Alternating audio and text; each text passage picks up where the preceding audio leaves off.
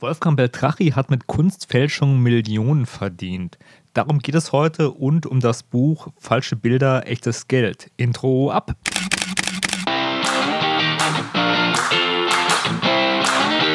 Hallo und herzlich willkommen bei Fotominuten, dem Fotografie- und Kunstmarketing-Podcast. Mein Name ist Stefan und meinen Blog findest du unter www.fotominuten.de. Aber nun viel Spaß bei der Show. Ja, hallo erstmal. Herzlich willkommen zur 23. Folge von Fotominuten. Ja, schon eine ganze Weile mache ich das scheinbar, weil 23 Folgen ähm, sind schon eine Zahl, die finde ich nicht schlecht. Heute geht es um äh, Kunstfälschung beziehungsweise um den Fall Beltrachi oder die Beltrachi-Bande, wie sich das immer so schön im Gerichtsdeutsch anhört. Mir ist ein Buch in die Hände gefallen, das heißt Falsche Bilder, echtes Geld. Das ist von Stefan Koldenhof und Tobias Timm. Äh, Link zum Buch werde ich in die Shownotes packen. Das kann ich sehr empfehlen, weil es diesen Fall sehr gut behandelt. Ich werde hier so ein paar Sachen rausnehmen aus dem Buch und ähm, ja, werde zum Beltrachi-Fall was erzählen, auch zu Kunstfälschung und ähm, zu, dem, zu der ganzen Geschichte, die ich ganz spannend finde. Ähm, eins vorab, Beltrachi ist super geschäftssüchtig. Es gibt viele Produkte. Es gibt, glaube ich, zwei Bücher von ihm. Also ein Buch mit Gefängnisbriefen, weil, Spoiler Alert, er wurde verurteilt wegen seiner Kunstfälschung. Und äh, eine Autobiografie. Die habe ich ein bisschen angelesen, hat mir aber nicht so gut gefallen, muss ich sagen, weil ähm, das war so ein bisschen, also die Ich-Perspektive ist immer bei vielen Künstlern schwierig, finde ich. Und es gibt auch einen Film, eine Dokumentation zu dem Ganzen und eine Dreisatzserie, Der Meisterfälscher, die in die zweite Staffel geht. Also der Mensch Beltrachi ist sehr medienpräsent. Und ich habe auch einen Blogartikel zu dem ganzen Thema geschrieben. Ich werde vielleicht auch öfter mal auf den verweisen und dachte mir, Mensch, ein Blogartikel ist so eine Zielgruppe, die Leute, die gerne hören, die werden das hier nicht lesen, aber das könnte sie auch interessieren, weil das eigentlich eine super spannende Sache ist. Also, worum geht es überhaupt? Beltrachi war ein Maler, hat Kunst studiert und hat irgendwann festgestellt, Mensch, man kann ja, wenn man Bilder so ein bisschen, ja, ich sag mal, restauriert oder nachmalt, mehr Geld verdienen, als wenn ich eigene Bilder male. Ja, das ist so mein Eindruck. Und dann haben die ganz geschickt Bilder entworfen. Also er hat wohl mal gesagt, das wären die Bilder gewesen, die die Künstler gemalt hätten, hätten sie mehr Zeit gehabt. Also Bilder, die in das äh, Ouvre Ouvert reinpassen und hat die kopiert in Stil und hat dann die Unterschrift gefälscht. Und das ist strafbar. Und die wurden weiterverkauft und haben bei Versteigerung Millionen erlangt. Und das hat er angeblich 25 Jahre gemacht und irgendwann ist es aufgefallen. Ja, ähm, der Mensch ist sehr spannend, also wirklich äh, sympathischer Typ irgendwo. Ein bisschen arrogant vielleicht, aber hey, ähm, das muss man im Medienbusiness wahrscheinlich sein. Und nochmal konkret, wie haben die es denn genau gemacht? Also sie haben wirklich sehr aufwendig Recherchen betrieben. Das kommt in dem Buch auch ein bisschen raus und haben dann halt mit alten Leinwänden und gewissen Alterungsmethoden halt die Bilder auf den Level gebracht, dass die so wie echte alte Bilder aussehen. Also, dass es wirklich aussieht wie ein Max Ernst. Der Punkt ist der, wo der Kniff eigentlich liegt, warum das Ganze geklappt hat. Es gibt forensische Untersuchungen und die haben ihn auch nachher überführt. Aber die sind teuer und die werden auch nicht immer angewandt im Kunstmarkt, was mich auch überrascht hat. Es gibt nämlich so drei Pfosten oder drei Säulen, wie man überprüfen kann, ob ein Bild echt ist. Also ob es von dem Künstler kommt, von dem man denkt, dass es kommt. Also der da halt draufsteht. Was ist ein echter Picasso und äh, was ein gefälschter? Erster Punkt ist einmal die forensische Analyse im Labor. Das ist relativ sicher. Da kann man halt anhand von Malmethoden und ähnlichem rausfinden, ist das Bild in der Zeit entstanden? Sind da entsprechende Farbpigmente drin, die es zum Beispiel damals noch gar nicht gab? Das hat Beltrachi nachher auch überführt. Die zweite Sache ist die, es gibt die Provenienz oder also die Geschichte des Bildes. Äh, wie ist es entstanden? Wo ist es entstanden? Und wie ist es zu dem Menschen gekommen, der es jetzt besitzt? Und wenn du so eine lückenlose Kette hast, also von Galerie A zu Galerie B und das nachvollziehen kannst, dann hast du halt so eine gewisse Sicherheit, dass dieses Bild echt ist.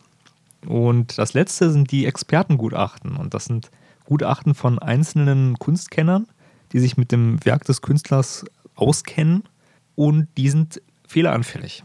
Ja, weil sie halt auf eine Person beruhen und weil sie halt auch ein bisschen so dem Ego schmeicheln, weil welcher Experte möchte schon zugeben, Mensch, da habe ich mich aber geirrt. Ich habe jetzt fünf Max Ernst ähm, für echt erklärt, aber wir sind nicht echt oder Carpendongs und so. Und die Beltrachi-Methode war so, die haben eine gute Fälschung abgeliefert, haben eine, naja, nicht so tolle Provenienz aufgebaut. Das war so die, eine Verwandtschaft von seiner Frau, der wohl Kunstsammler war und haben dann auf der Ebene von NS-Kunst, also sprich nicht NS-Kunst, also von Kunst, die halt äh, in, in der NS-Zeit kaputt oder verloren gegangen ist, haben sie dann halt ähm, diese Geschichte aufgebaut. Das muss ja wohl ein verschwundenes Gemälde sein, weil sie auch hinten so ein paar Aufkleber von ehemaligen ähm, Galerien der Weimarer Republik da angeklebt hatten und das auf einen Kunstkenner schon wirken konnte, wie, oh Mann, das ist ja ein verlorenes Gemälde und ähm, ja, das dann Eindruck gemacht hat. Der Punkt ist der, warum das wirklich geklappt hat, ist meiner Meinung nach Gier. Da hat keiner so genau hingeguckt. Die Gutachter, so steht es jedenfalls in dem Buch, waren teilweise auch am Profit beteiligt. Also die haben halt, wenn sie gesagt haben, Mensch, das ist ein richtiges Gemälde, das ist ja original, dann haben die halt ähm, eine gewisse Geldsumme bekommen. Und na klar, dann äh, freust du dich natürlich und hast eine andere Motivation, als wenn du unabhängig bist. Wenn du beweisen willst, dass es eine Fälschung ist. Das war der eine Punkt. Der zweite Punkt, das geht auch viel über Prestige. Also so Galerien und dann vertraut man der Galerie und in diesem Bereich waren die halt fit, die hatten die Kontakte. Die Fälschungen scheinen auch gut gemacht zu sein. Das kann ich nicht, nicht so beurteilen. Es gibt auch ähm, in dem Buch kritische Stimmen von Kunstkennern, die sagen: Mensch, äh, es ist sonnenklar, dass so ein Aufkleber niemals von der Kunstgalerie äh, hätte kommen können, weil ähm, der Galerist, der in der Weimarer Republik da aktiv war, ähm, der hätte das niemals gemacht. Also, ähm, also es gibt halt so Sammlungen, wo, wo die halt, die bekannt sind, also Galerien und äh, auch Bilder, die sind aufgeführt teilweise, aber nicht als Bild an sich, sondern halt nur, weil damals die Weimarer Republik halt technisch noch nicht so weit war, nur in Form von zum Beispiel einem Bildtitel. Und sowas kann man natürlich ausnutzen. Das haben die auch gemacht. Ja, ähm, spannende Sache. Also das Buch kann ich jedem empfehlen. Falsche Bilder, echtes Geld. Es gibt auch eine Phoenix-Dokumentation zu dem, dem Bereich, wo das auch so ein bisschen hm, ja, hinterfragt wird und äh, der Fall durchleuchtet wird. Jetzt nochmal, was ist denn eigentlich daran strafbar? Also Bilder zu malen ist nicht strafbar. Strafbar wird es dann, wenn man halt eine Urkunde fälscht. Also sozusagen, so ein Bild ist ja eine zusammengesetzte Urkunde.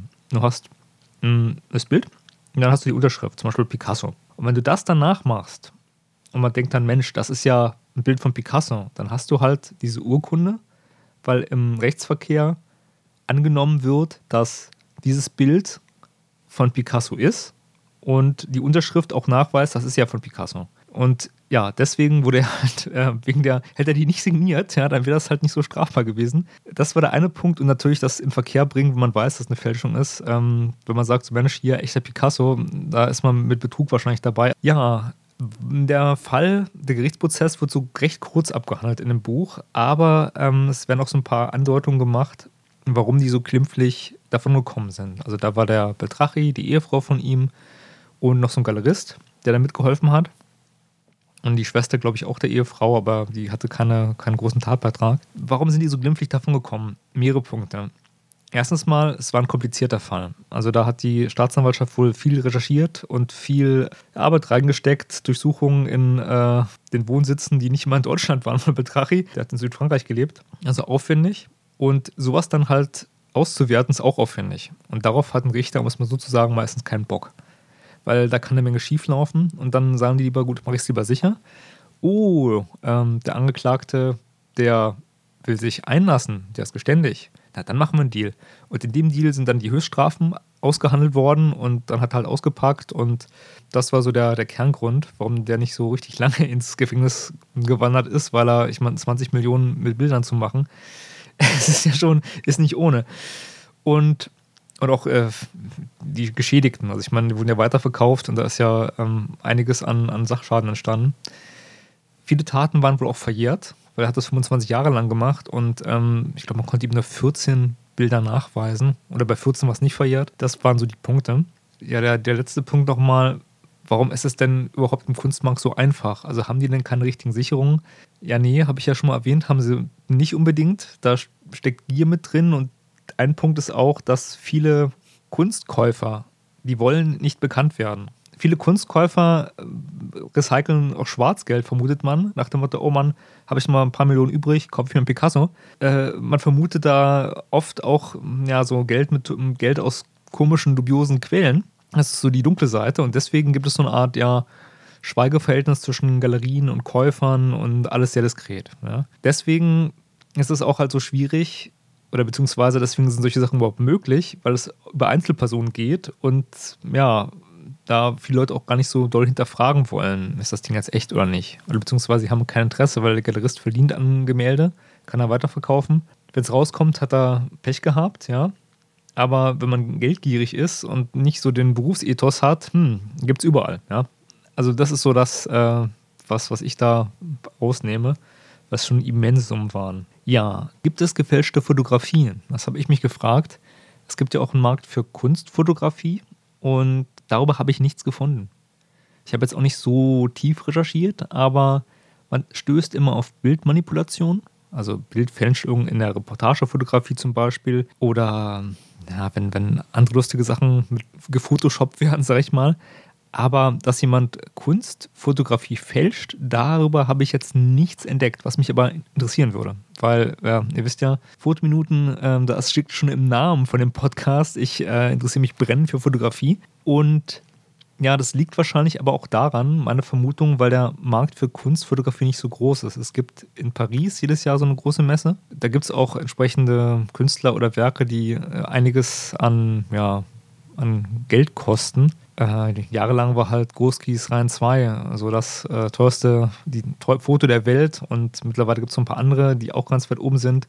Aber eigentlich ist es halt kleiner. Also man kann da nicht so den super Profit äh, einfahren. Zum anderen ist es auch so, dass bei der Fotografie es so eine Regel gibt, dass die Bilder nur dann wertvoll sind und als quasi in Anführungszeichen echt gelten, wenn sie innerhalb von einem Zeitraum, der recht kurz ist, nach Entstehen des Bildes gedruckt sind. Also digitale Fotografie. Ähm, ihr kennt das Ding, ich habe ein Foto, ich haue es einfach mal 500 Mal raus.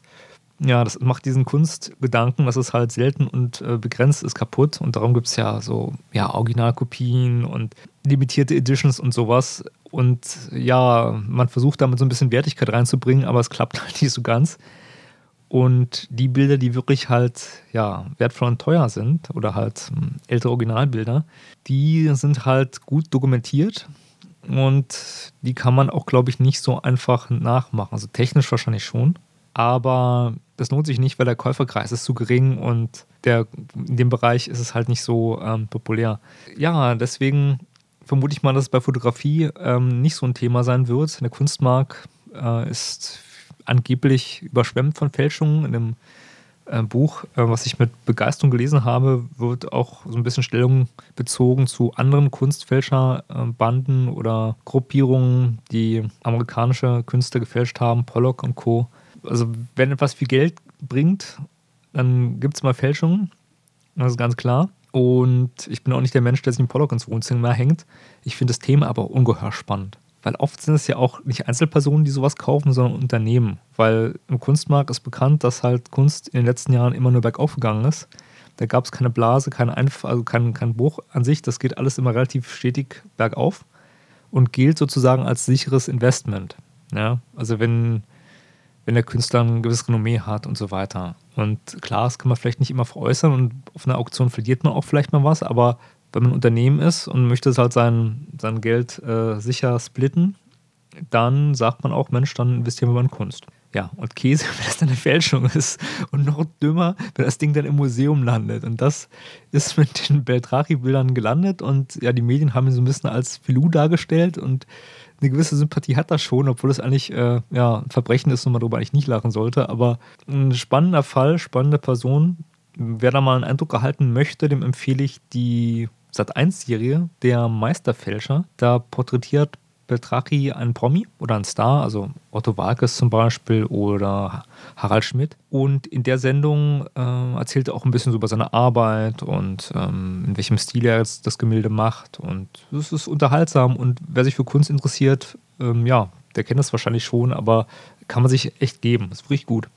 Jetzt noch so eine letzte Sache. Was macht Beltrache jetzt? Also zurzeit, so wie ich das verfolgen konnte, ähm, hat er einige Medienauftritte gehabt und ja, äh, die Verurteilung von ihm, die ist ja auch schon ein paar Jährchen zurück. Also ähm, er war vier Jahre halt im Gefängnis angeblich und ist jetzt auf freiem Fuß. Also das war, glaube ich, ähm, 2011. Ich gucke mal nach.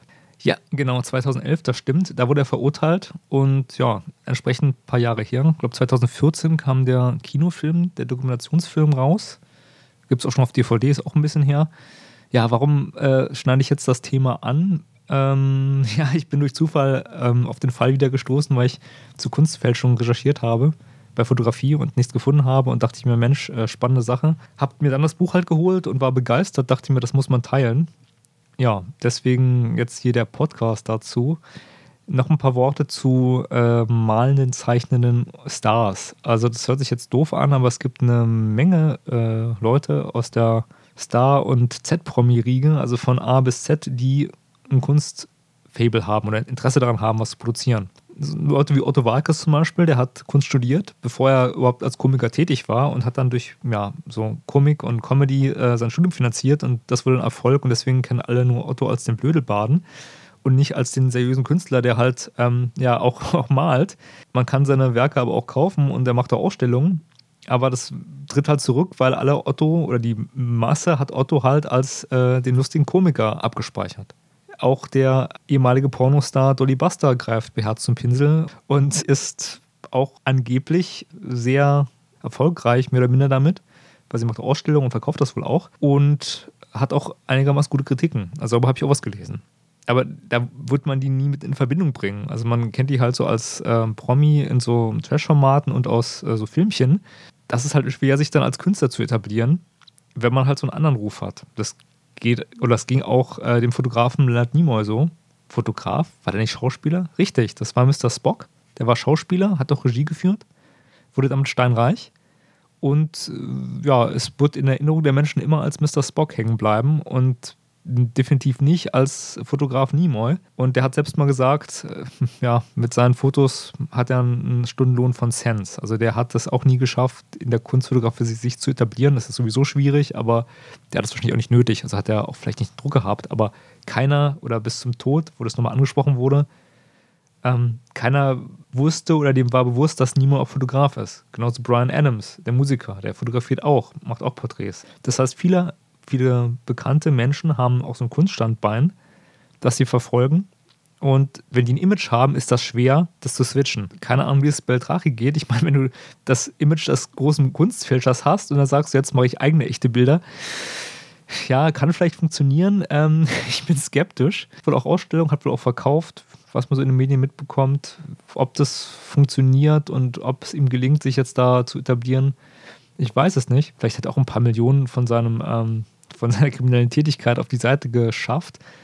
Keine Ahnung, ich weiß es nicht, aber ich stelle es mir sehr schwierig vor. Und ja, die Serie Der Meisterfälscher ist in die zweite Staffel gegangen. Ich würde mir wünschen, dass es noch eine dritte gibt. Genug Promis und Stars gibt es ja. Aber ja, das ist vielleicht so mein, mein persönlicher Febel. So viel zum Thema Kunstfälschung. Ja, das, das war's so mit dem Fall Beltrachi. Wenn ihr da mehr von wissen wollt, ich packe in die Show Notes ganz viele Links und auch mein Blogartikel, wo da auch das Video äh, verlinkt oder eingebunden ist von einer Phoenix-Dokumentation. Da kann man sich so ein bisschen äh, informieren. Ansonsten einfach googeln. Ihr wisst, wie es funktioniert. Ja, das war die Folge 23 von Fotominuten. Ich hoffe, ihr hattet Spaß. Ich bin der Stefan und ich bin raus. Die Podcast-Folge von Fotominuten ist nun zu Ende. Wenn ihr mehr über Fotografie und Kunstmarketing erfahren wollt, dann besucht doch meine Homepage.